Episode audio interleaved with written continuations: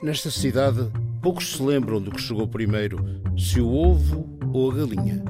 Trata-se de uma curta-metragem de aproximadamente 11 minutos, realizada por Bruno Caetano. É um dos filmes portugueses mais apresentados um pouco por todo o mundo, com presença em perto de uma centena de festivais nacionais e internacionais e merecedor de mais de três dezenas de prémios e distinções. A técnica utilizada é a animação de volumes, ou stop motion.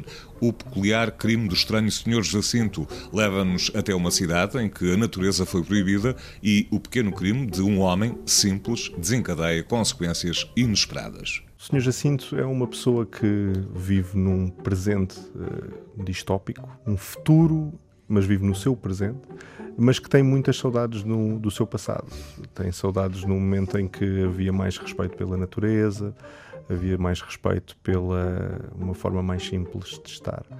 E neste futuro distópico, que é o presente do Sr. Jacinto, um, as coisas são um pouco diferentes. Uh, a água é uma coisa, é um bem que é negociado, é um uhum. bem que é, que é comercializado de uma outra maneira, um, em que os refrigerantes são, são uh, mais consumidos, uh, são mais baratos de consumir do que a água.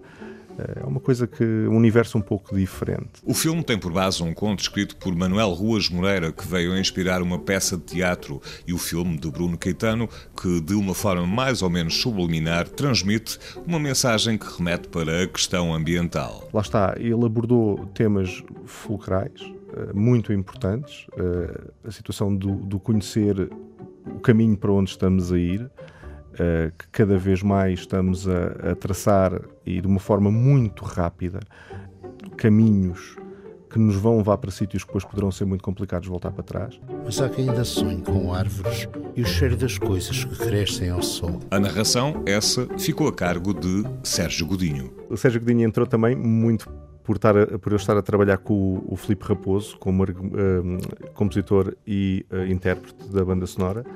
Eh, que era uma pessoa que estava já vinculada ao projeto desde o início. Ele é um compositor fabuloso, um intérprete incrível. E o Sérgio Godinho faz parte da nossa infância, não é? Eh, eu cresci com o Sérgio Godinho nos meus programas infantis de sábado e domingo de manhã. Quando surgiu essa oportunidade de podermos chegar até ele e convidar para, para participar no projeto, eh, eu fiquei super contente e o Felipe fez esse primeiro passo e depois fiquei ainda mais contente por saber que ele gostou do que viu e do que leu e que quis participar. O peculiar crime do estranho Senhor Jacinto, de Bruno Caetano, pode agora ser visto em televisão. Será exibido no programa da RTP2 Cinemax Curtas, amanhã, quinta-feira, pouco antes da meia-noite. É o caso do Senhor Jacinto.